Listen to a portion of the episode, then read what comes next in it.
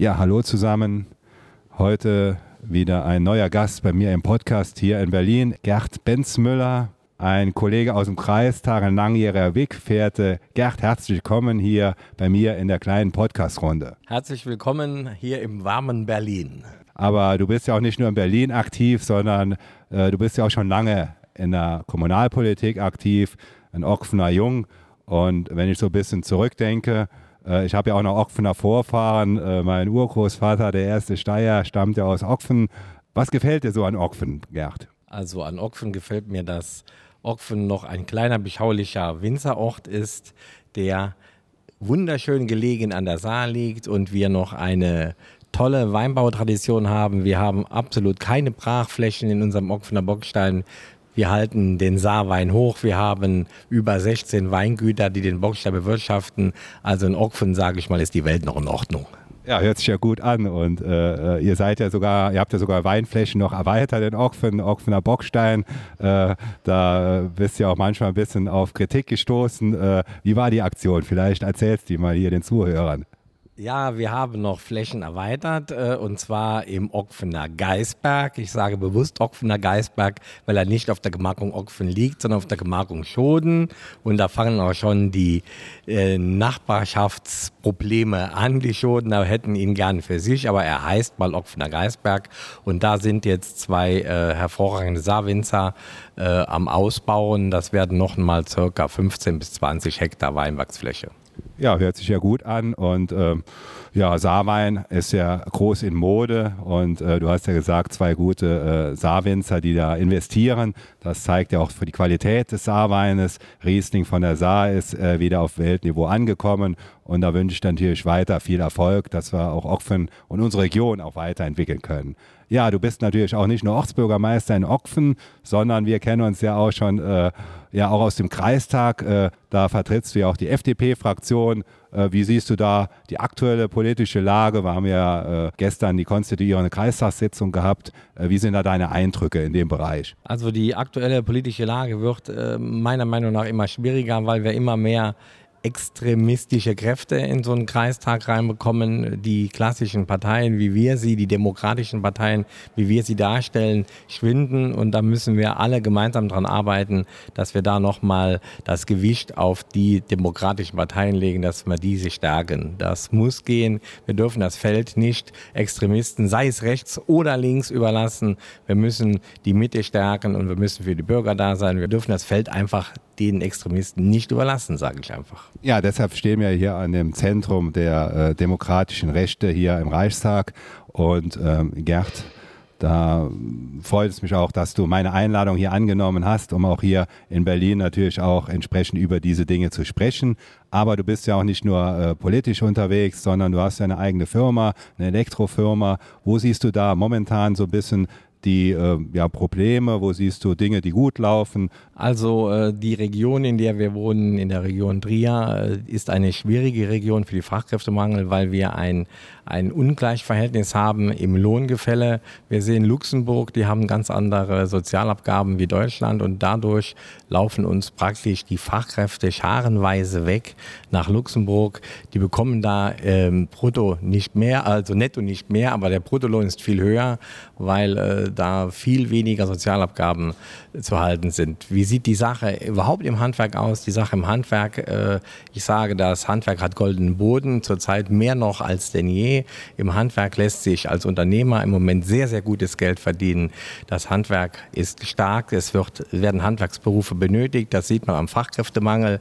Der Fachkräftemangel wird in meinen Augen noch zunehmen weil äh, die jungen Leute, die nachkommen, haben eigentlich gar nicht mehr so den Drive, mit den Händen was zu machen. Es wird immer mehr auf eine schulische Ausbildung hier gesetzt und das halte ich für einen fatalen Fehler. Wir müssen das Handwerk stärken. Äh, Im Handwerk, denke ich mal, liegt Deutschlands Chance, weil Deutschland ist kein kein Industrieland in dem Sinne, wo wir, wie wir die großen Industrieländer kennen. Wir sind ein mittelstandsgeprägtes Land und da gehört das Handwerk halt dazu. Das Handwerk in Region Trier ist der größte Arbeitgeber. Im Handwerk in der Region Trier, denke ich, wird der größte Umsatz gemacht und wir brauchen einfach Fachkräfte und wir müssen daran arbeiten den nächsten Jahren, dass wir Fachkräfte bekommen. Ja, du sprichst ja jetzt hier auch als Vertreter der Kreishandwerkerschaft. Äh, da bist du ja Vorsitzender der Kreishandwerkerschaft. Und äh, das ist ja ein Interessenverband, ja auch in dem alle ja, Arbeitgeber, Arbeitgeber ja auch vertreten sind. Äh, vielleicht erklärst du mal kurz, was konkret macht denn die Kreishandwerkerschaft, um auch das Problem, auch Lösungen zu finden und äh, ja, wie wollt ihr euch in Zukunft auch in der Region Trier dann entsprechend da auch weiterentwickeln? Also eine Kreishandwerkerschaft äh, besteht eigentlich aus den entsprechenden Innungen. Es gibt Handwerksinnungen. Handwerksinnungen gibt es schon über 800 Jahre in Deutschland. Die Innungen sind aus den Zünften erwachsen und die Innung war immer ein Notverbund von Handwerkern, die sich gegenseitig geholfen haben und unterstützt haben, wenn jemand gestorben ist und so weiter. Also daraus haben sich die Innungen entwickelt. Die Innungen sind heute äh, Unternehmen, Interessensverbände, wo sich der Arbeitgeber drin engagiert. Aber die Innungen stellen noch viel, viel mehr dar. Die Innungen Prüfungen stellen das ganze duale Prüfungswesen, was die, unsere, unser Staat gar nicht leisten könnte, ehrenamtlich. Da werden die Prüfungsausschüsse werden da gestellt. Das wird alles im Ehrenamt dort ausgeführt und das wird seltenst gelobt und man, man, man schimpft immer auf das duale System. Ich sage immer, das duale System, was Deutschland hat, konnte noch kein anderes Land kopieren und wir sollten stolz sein, dass wir das duale System in Deutschland haben. Ja, du sprichst das duale Ausbildungssystem an und äh, da sind wir ja auch immer noch sehr äh, gut aufgestellt in Deutschland. Und ich denke mal, gerade hier in Berlin versuchen wir natürlich auch die Gleichwertigkeit der Ausbildungsstränge auch entsprechend weiterzuentwickeln. Äh, wie siehst du da auch ja, das Zusammenspiel auch zwischen Politik und, äh, ja, und Wirtschaft und Handwerk, Mittelstand? Wo sollten wir vielleicht auch in der schulischen Ausbildung ansetzen, um da eben auch unsere Akzente zu setzen es müsste viel mehr äh, für, die, für die Gleichheit geworben werden. Es ist in manchen Köpfen noch viel zu unklar, dass ein, ein äh, Meisterbrief gleichzusetzen ist mit einem Master, den ich im Studium gemacht habe. Viele Eltern haben auch Bedenken, dass, dass ihr Kind sich nachher die Hände schmutzig macht, aber ich sage allen, im Handwerk ist heute mehr Geld verdient. Also ein Handwerker, der mit seinen Händen was erreicht, kann heute mehr Geld verdienen wie jemand, der am Schreibtisch sitzt. Es müsste einfach für mehr Verständnis geworben werden, damit das Handwerk da einen besseren Standing hat. Den Rest macht das Handwerk von alleine. Ja, wir haben ja hier jetzt eine neue Ministerin auch im, äh, als Forschungs- und Bildungsministerin, die Anja Karliczek, die ja auch äh, durch ihre Ansätze genau das probiert auch umzusetzen und gerade auch versucht im Handwerk entsprechend da auch äh, entsprechende Dinge auch hier in der Gleichwertigkeit auf Berliner Ebene voranzutreiben. Dann haben wir ja immer noch die Länderebene, die auch immer mitspielt. Und äh, da sehe ich aber auch Möglichkeiten, wie wir entsprechend von Bundesebene da auch äh, immer wieder auch auf die Länderebene, auch dann in die ja, Regionen hinein, auch in unsere Region entsprechend die Umsetzung eben auch äh, vorantreiben können. Äh, ihr seid ja auch der, äh, jetzt von der Handwerkskammer her in Trier ja auch dran, ein neues Handwerkerzentrum eben auch aufzubauen. Kann das eventuell auch eine Lösung sein, um auch jungen Menschen das Handwerk interessant zu machen. Und äh, ist es gut, dass wir auch in Trier immer noch die Handwerkskammer da haben mit einem so dann doch äh, dann ja auch modern ausgestatteten Handwerkerzentrum in Trier. Wo siehst du da Möglichkeiten und wie können wir das eventuell auch noch weiter auch ausbauen? Klar, die Handwerkskammer Trier muss als regionale Handwerksebene bleiben. Es ist ein Leuchtturmprojekt für die Region und dadurch sehen auch wieder Eltern, dass äh, ihre Kinder können einen Handwerksberuf lernen. Die Handwerkskammer Trier investiert jetzt 40 Millionen Euro in ein neues Ausbildungszentrum und das soll auch nicht nur ein Ausbildungszentrum sein für die Betriebe selbst, es soll auch ein, ein Leuchtturm sein, es soll auch nach außen gestrahlt werden, es soll auch die Bevölkerung sehen, da ist das Handwerk, hier werden die Handwerker ausgebildet, die bei Ihnen zu Hause arbeiten sollen. Äh, ich habe eben hier in der Fraktion gesessen, da kam der parlamentarische Staatssekretär zu mir und er hat mir einen Förderbescheid zugesteckt, äh, wo wir über 600.000 Euro vom Bund eine Förderung bekommen, eben auch für die digitale Ausstattung in der Handwerkskammer. Ich denke mal, das ist äh, bestimmt auch, da freust du dich, dass ich die Nachricht dir auch jetzt so mitgeben kann. Ja, ist das ein guter Schritt, dass wir da auch digital auch den jungen Menschen versuchen, die digitale Ausbildung auch mit der Handwerks Handwerkerausbildung zu verbinden. Was hältst du davon? Davon halte ich sehr viel. Vielen Dank. Wir freuen uns sehr über die 600.000 Euro. Die sind sehr gut bei uns angelegt. Klar, wir müssen die Digitalität und das Handwerk verbinden. Das Handwerk muss digital werden. Wir müssen daran arbeiten, Prozesse im Handwerk aufzubauen.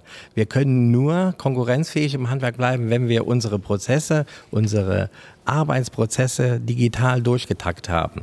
Wir haben noch viele ältere Handwerker, die sträuben sich gegen solche Umsetzungen, aber sie müssen umdenken. Wir müssen digital werden, sonst fallen wir hinten runter. Ja, und das andere Thema, was wir hier in Berlin auch diskutieren, Fachkräfte aus dem Ausland zu gewinnen. Jetzt haben wir hier auf äh, Berliner Ebene ja das Fachkräftezuwanderungsgesetz in der letzten Sitzungswoche auch hier entsprechend beschlossen. Äh, wie siehst du da konkret, äh, ihr habt ja auch Erfahrungen in der Grenzregion gemacht, wo siehst du da konkrete gute Voraussetzungen, wo siehst du aber auch wieder im Einzeldetail wieder Probleme, die ihr in euren Erfahrungen gemacht habt? Sprache ist zum Beispiel ein Stichwort. Ja, neben dem Problem Sprache, das ist eigentlich das größte Problem, auch äh, die Mentalität, die diese Zuwanderer mitbringen, ist, stimmt auch nicht immer mit unserer Mentalität überein. Aber da müssen wir uns auch anpassen. Wir müssen auch auf die Menschen zugehen. Ich bin total dafür, dass wir Zuwanderer holen. Ich habe selbst äh, fünf, sechs Migranten bei uns im Betrieb. Aber wir können nicht so eine hohe, einen hohen Maßstab an diese Menschen legen, wie wir an unsere selber legen. Aus diesem Grunde müssten man auch vielleicht unser Ausbildungssystem aufweichen. Da spreche ich immer wieder von dem äh, von dem äh, Gesellenbrief, der wurde ja zusammengelegt, Teil 1 und Teil 2.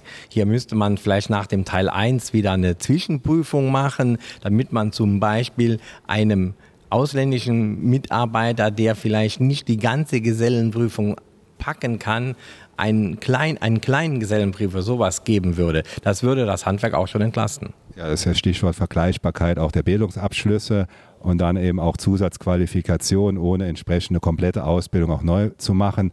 Äh, da sind ja auch konkrete äh, Schritte auch in diesem Gesetzespaket mit drin enthalten. Und ich denke mal, äh, da sprichst du auch die richtigen Dinge an, wo wir uns natürlich auch weiter äh, entwickeln müssen. Äh, letztes Thema vielleicht noch zum Abschluss. Meisterpflicht. Da haben wir ein Alleinstellungsmerkmal hier in Deutschland, du hast es eben ganz kurz angesprochen. Äh, wir sind ja hier in Berlin in der Diskussion äh, und ich glaube, da äh, sind wir gar nicht so weit entfernt, auch wenn ihr ja zurzeit in der Opposition seid von der FDP, aber wir von der CDU stehen natürlich auch dahinter, dass wir die Meisterpflicht wieder einführen sollen. Was ist deine Meinung dazu? Ganz klar, ja, die Meisterpflicht muss wieder eingeführt werden. Allein dieser Umstand, dass wenn man keinen Meister mehr hat, man auch keine Azubis mehr ausbildet. Das Fliesenlegerhandwerk in der Region Trier hat in einem Jahr 260 neue Einträge gefördert, aber kein Ausbildungsbetrieb mehr. Äh, wer keinen Meister macht, bildet auch keine aus. Äh, wer sich nur so selbstständig macht mit seinem Gesellenbrief, hat kein Interesse, Auszubildende auszubilden. Und das Handwerk ist darauf angewiesen, dass wir Meister haben, die Azubis ausbilden. Also ganz klar, ja, es gibt auch noch viel weitere Gründe mit Sicherheit und Aspekt, aber ich bin total dafür. Das war damals ein Fehler, dass man diese Meisterberufe abgeschafft hat und man sollte das so gut wie es geht korrigieren. Ja, vielen Dank für deine äh, klaren Standpunkte zur Meisterpflicht. Äh, wir sind ja hier in Berlin noch gemeinsam unterwegs und äh, freue mich schon auf unsere weitere Zusammenarbeit. Bis dann und tschüss.